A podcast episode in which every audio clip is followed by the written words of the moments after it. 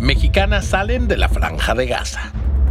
Soy Valentín Cataldo y vamos con N Diario, un producto de N Podcast. No olviden seguirnos, activar la campanita de notificaciones y entrar a todas las plataformas de N Este fin de semana, cientos de extranjeros salen de Gaza y llegan a Egipto. Hacer un llamado a, a la comunidad internacional y a nuestro, a nuestro gobierno para que me auxilien en poder extraer de la franja de Gaza a mi hija Bárbara.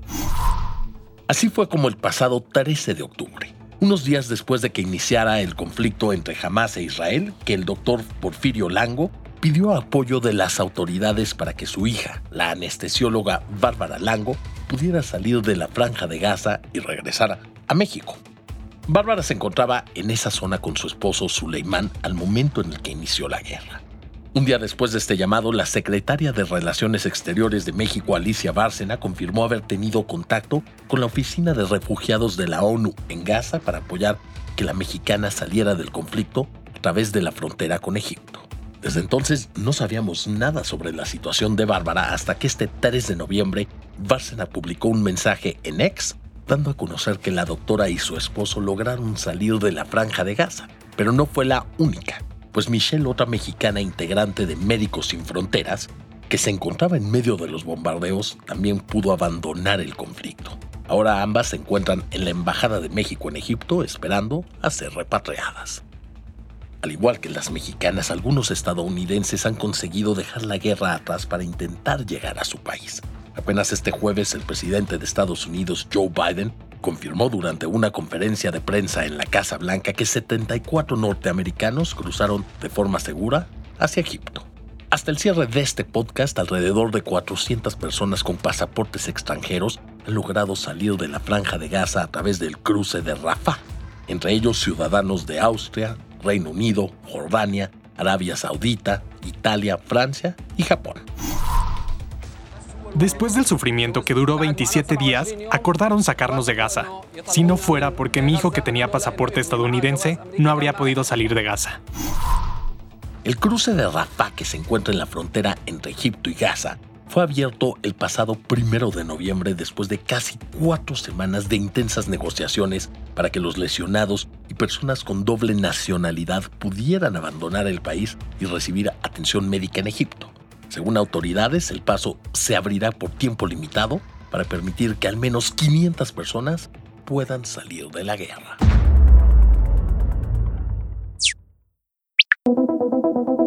El secuestro del papá de Luis Díaz, el futbolista colombiano que juega en el Liverpool, ha resonado en todo el mundo, pero especialmente en Colombia. Les platico. El 28 de octubre, Luis Manuel Díaz y Silenis Marulanda, el padre y la madre del jugador, fueron secuestrados en Barrancas, que es una localidad ubicada en La Guajira, Colombia. Lo que pasó es que un grupo de personas armadas que iban sobre motocicletas interceptaron la camioneta en la que viajaban los padres de la estrella de fútbol y se los llevaron. Horas después liberaron a la madre, pero los captores mantuvieron retenido al padre. De hecho, al cierre de este podcast, la información indica que sigue secuestrado. Sin embargo, ya se sabe quién se lo llevó. El Ejército de Liberación Nacional. El ELN, para quienes no sepan, es un grupo guerrillero fundado en 1964 con el apoyo del Partido Liberal Colombiano y se caracteriza por ser de extrema izquierda. Ha sido señalado por Human Rights Watch de cometer múltiples crímenes de guerra y abusos contra civiles, tales como asesinatos, desplazamientos forzados y reclutamiento de menores. Este jueves un delegado de esta célula confirmó que el grupo guerrillero tiene retenido ilegalmente al padre del futbolista. El secuestro del padre del futbolista del Liverpool ocurre en un momento en el que el gobierno de Gustavo Petro, actual presidente de Colombia, busca acuerdos de paz con la guerrilla para acabar con la violencia.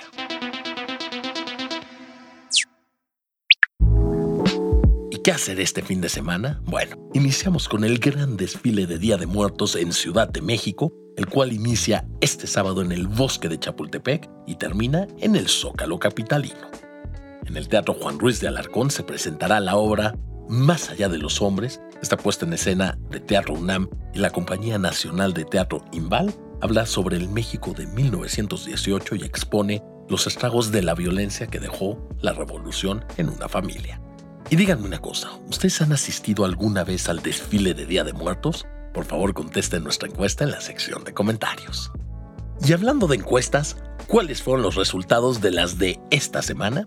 Bueno, en estos días les contamos que el uso del celular puede afectar en la calidad del semen de los hombres. Por eso les preguntamos si creen que los teléfonos hagan más daño en el futuro y casi el 60% de ustedes dijo que sí. Y con motivo del Día de Muertos les dimos la explicación científica de la típica frase se me subió el muerto y les preguntamos si alguno o alguna ha experimentado esta sensación y casi el 70% dijo que sí, por lo menos en alguna ocasión. Y como siempre, gracias por sus comentarios y saludos en esta ocasión a Dani Avendaño, a Aldo, a Gaby, a Ian, a Itsuri, a Salud Ambris y a todos los que nos comentan. Esto fue todo por hoy, espero que tengan un gran fin de semana y no olviden seguirnos, activar la campanita de notificaciones y visitar todas las redes sociales de N. Nos escuchamos en el próximo episodio de N Diario, un producto de N Podcast.